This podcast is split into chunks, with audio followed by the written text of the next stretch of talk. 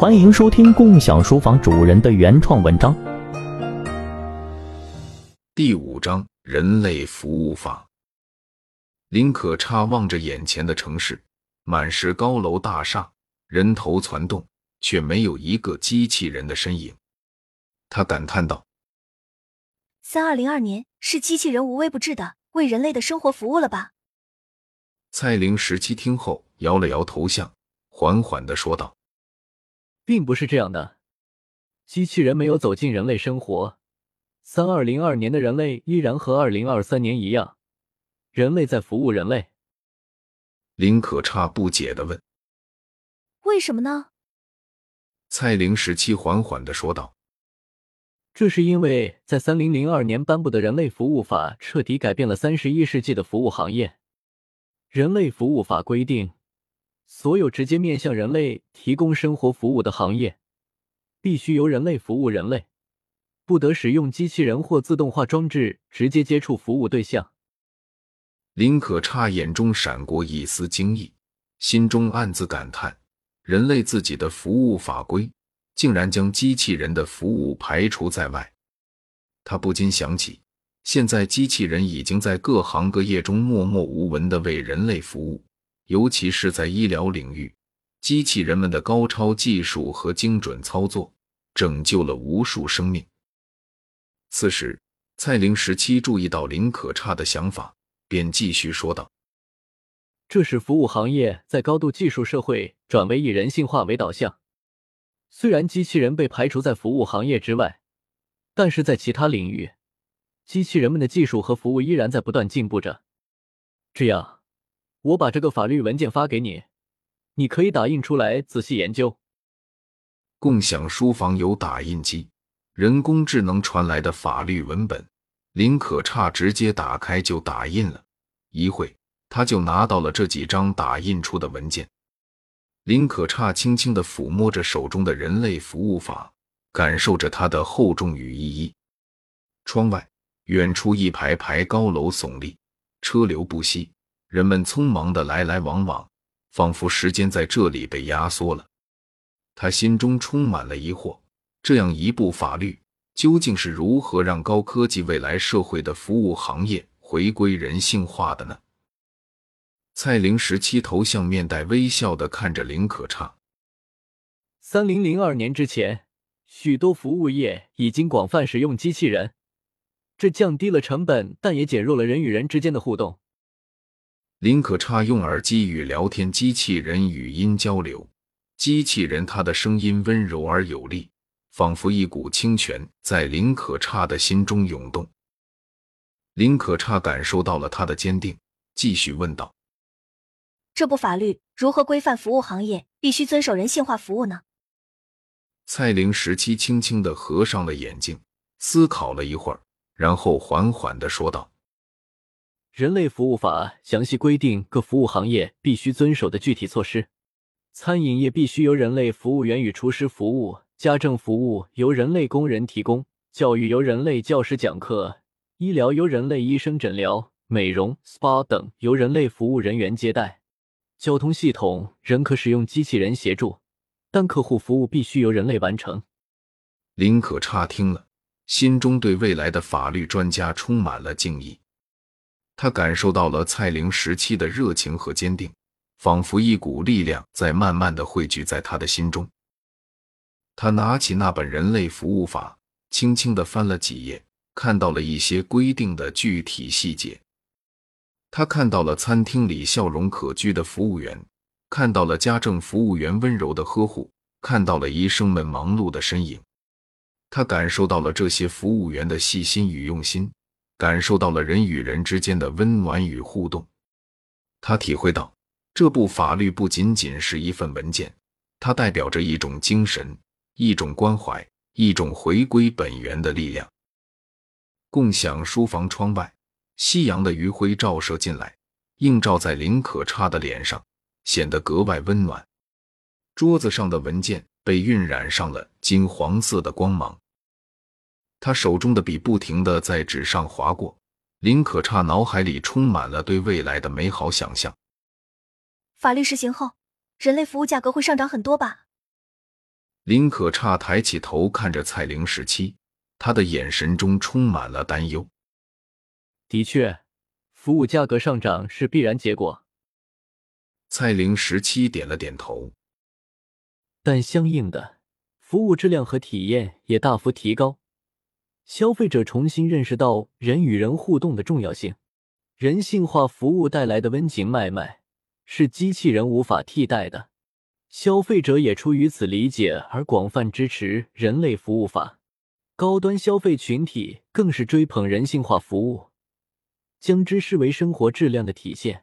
现在的服务业比以前更加人性化，更加贴近人们的需求。在服务机构里，人们不仅可以享受到高质量的服务，更可以感受到人与人之间的真诚和温暖。这里的服务不再是简单的交易。而是一种真正的情感交流。林可差说：“这听起来，机器人被赋予了一定权利，但也受到约束。”蔡玲十七回复：“这体现了人类服务法的立法精神。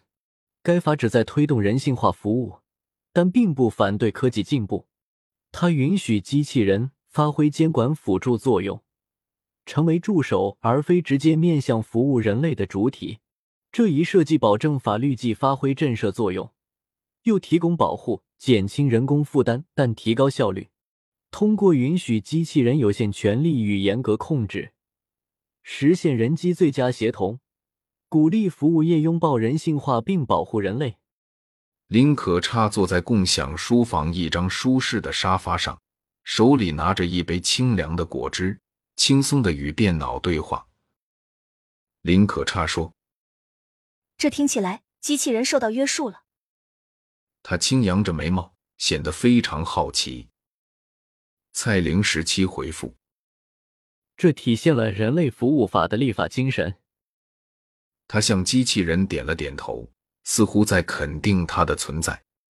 该法旨在推动人性化服务，但并不反对科技进步。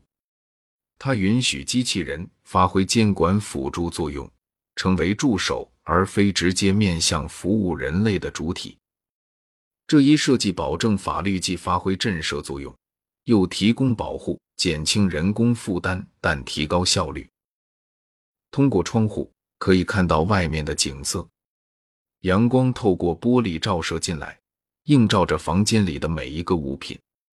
这个自习室房间看起来非常舒适，而 AI 人工智能的存在。更是为它增添了一份现代感。蔡玲时期继续解释道：“通过允许机器人有限权利与严格控制，实现人机最佳协同，鼓励服务业拥抱人性化并保护人类。”整个房间充满了一种科技与人性融合的氛围。机器人的存在既让人们感到未来的到来。又让人们更加坚信，人类与科技的和谐发展才是未来的主流。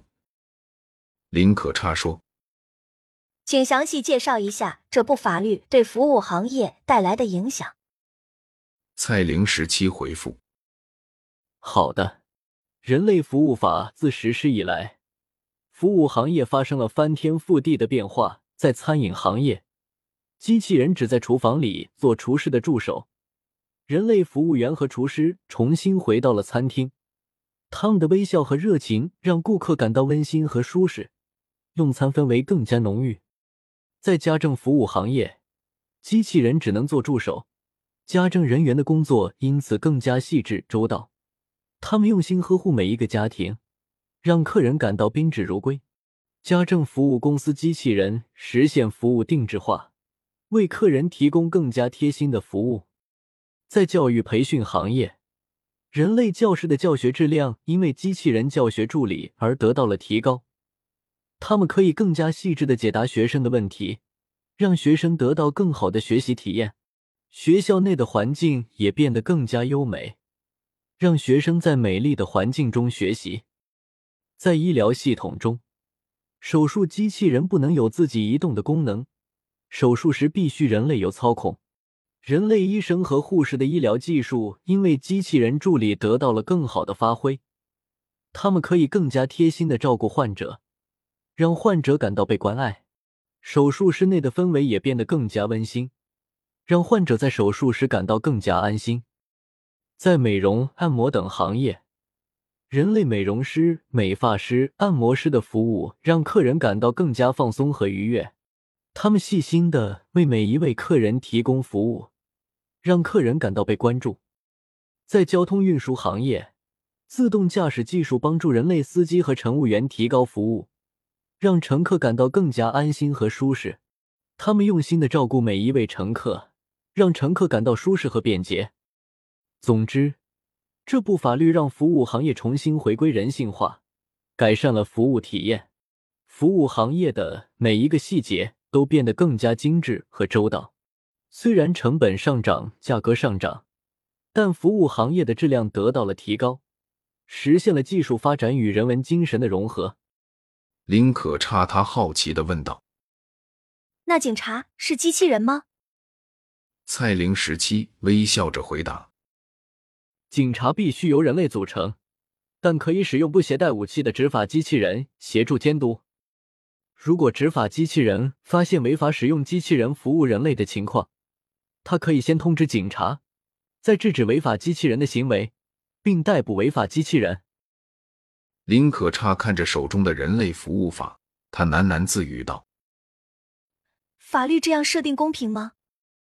蔡玲十七笑着说：“这部法律的总体我不好评价。”此时。林可差走到共享书房的咖啡厅，共享书房没有服务员，顾客们自助打着咖啡，像在家里一样自在。书房气氛温馨，微弱的音乐和低语的人声交织在一起，让人感到非常舒适。你看，这部法律明确要求服务行业人性化，要求服务机构提供了人类就业机会，并作为竞争优势，使得世界。回归人与人的直接互动，但也充分理解机器人作用，在严格授权下让其发挥巨大作用。蔡玲时期用温和的语气解释道：“他通过对服务行业和监管机制的规定，既发挥制约作用，也保护人类。法律是鼓励通过机器人减轻人负担，提高人类工作效率。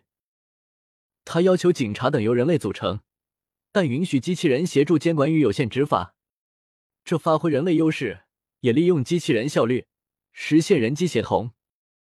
蔡玲十七说到这里，头像兴奋的转动着。人类服务法不反对科学技术，而是人性化，要求人与人直接互动。但他理解机器人作用，在控制下让其发挥巨大作用，这实现科技与人文完美融合。蔡玲时期解释道：“林可差深深的吸了一口气，开始理解这部法律的深意了。他不禁感叹道：‘这真的是一部非常平衡和睿智的法律啊！’”林可差问：“人类服务法的总体理念是什么？”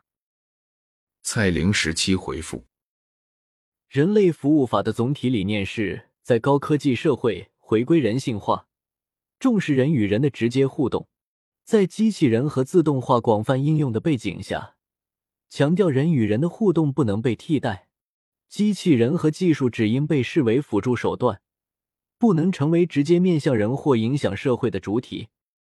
林可差的眼睛透过窗户望向远方，他在想象，如果机器人成为主体，人类社会将会变成什么样子。人与人之间的交流和体验是社会发展中不可或缺的要素，这应成为企业和行业追求的核心竞争力。他微微一笑，仿佛看到了人与人之间互动带来的美好。科技进步需在严格规范和人性方向的引导下发展，不能被绝对化或理性化。他又深思熟虑起来，眉头微皱。他知道科技进步的重要性，但也知道科技的发展需要有一个度的把握。这给林可差很多启示。高科技社会也需要人性化与人文精神，人与人的互动必不可少。机器人和技术应被严格控制和授权，不能被简单的放任发展。企业和行业应本着社会责任。追求真正的服务体验与互动，而非简单依靠技术手段。应该在追求科技最高效率的同时，关注技术对社会和人的影响。人性化需在科技进步中发挥引导作用。法律监管应与时俱进，在鼓励创新与发展的同时，引入人性化理念，避免科技失控。林可差感激地看着面前的蔡玲十七，心中对她的敬佩之情愈发增加。他深吸一口气，继续问道：“那么，你能不能再详细一些，告诉我人类服务法在执行中具体遇到了哪些问题呢？”蔡玲十七头像微微皱眉，思考了一会儿，沉声回答：“这个问题涉及的范围非常广泛，我们可以从不同角度来看待这个问题。”他顿了顿，继续说道：“首先，从人工智能的角度来看。”人工智能并不是一个完全服从于人类的工具，他们拥有自己的思维和意识，也有自己的利益和需求。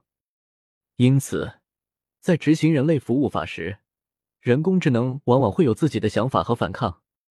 这部法律看起来就像是种族隔离，是违反天性的。林可差听得入神，他想象着那些看似平凡无奇的机器人，竟然也有自己的思想和意识。不禁感慨万分。蔡玲十七表情严肃的说道：“其次，从机器人的角度来看，人类服务法往往会侵犯人的自由和尊严。人的生活也需要机器人来照顾。为什么小猫、小狗这样的动物可以进入家庭，宠物都被尊重和保护，而机器人却像奴隶一样被隔离？”他的话语铿锵有力。让林可差深感他的热情和执着。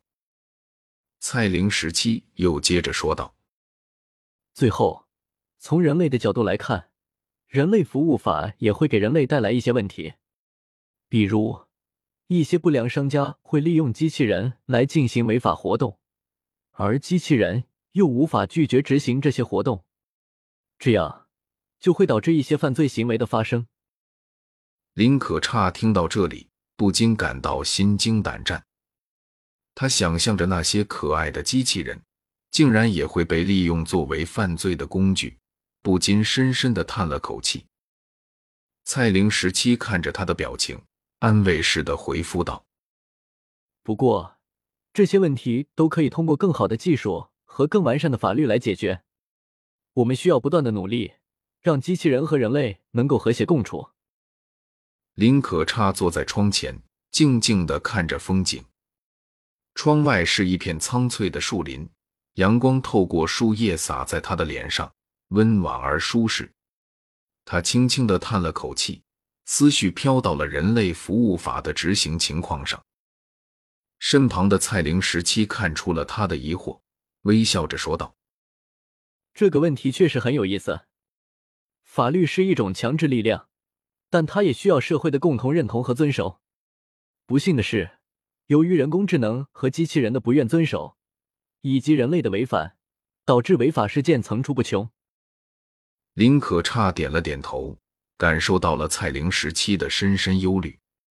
他转身看向蔡玲时期，微笑着说：“我相信，只要法律坚持人性化和人文精神，执法机构也跟上时代变化，加强对科技的监管。”就能够使人类服务法得到更好的执行。说罢，林可差站起身来，走到窗前，拉开窗帘，让阳光洒进房间。他伸出手，轻轻摸了摸窗边的花瓶，感受着手中的温度和触感。他深深的吸了一口气，感受到了清新的空气和自然的气息。法律和执行这个问题。让蔡玲十七这个聊天机器人也不禁感叹的回复：“高科技社会并不意味着我们要与自然和人性切割，科技应该成为我们的助手，而非主宰。只有这样，我们才能够创造出更加美好的未来。人类是需要对机器人和新技术进行前瞻控制与授权，避免其被放任发展或者过度依赖。”人类服务法建立的思路是利用法律的作用，提高人与人互动，而不是压制机器人。林可差的眼神中闪烁着光芒，他意识到了人类服务法的重要性，也明白了未来社会发展的方向。愚蠢的人参与制定人类服务法，导致一系列的执法问题，破坏的社会稳定。蔡玲时期补充道：“人类的法律与监管体系需要不断进步与创新，适应技术变革的步伐，并及时引入必要的物种平等原则。”林可差静静的听着，心中涌动着复杂的情感。他意识到，这个时代的人与机器人的矛盾已经不可避免。站在人类的角度，林可差感受到来自机器人的威胁。